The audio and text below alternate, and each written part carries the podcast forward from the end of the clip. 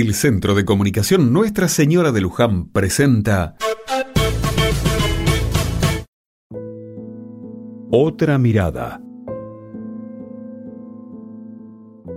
Hoy muy temprano al encender el televisor una noticia me sacudió, porque de golpe me mostró una triste realidad de la vida de muchos chicos y chicas de nuestro país.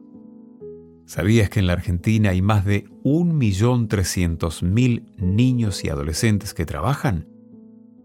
El trabajo infantil está prohibido en nuestro país y penado por ley. Sin embargo, las condiciones actuales en las que vivimos hacen que para miles de familias no haya otra opción más que la de sacar a sus hijos al mercado laboral. ¿Pensaron cuántas veces juzgamos a un chico o a su familia que está pidiendo o vendiendo algo en la calle?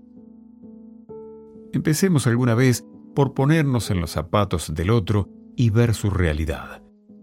Los chicos tienen derecho a educarse, a jugar y a tener una educación.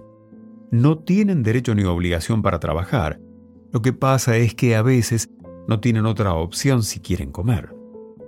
Son nuestros representantes los que deberían pensar y poner en acción mecanismos que ayuden de verdad a las familias que más lo necesitan.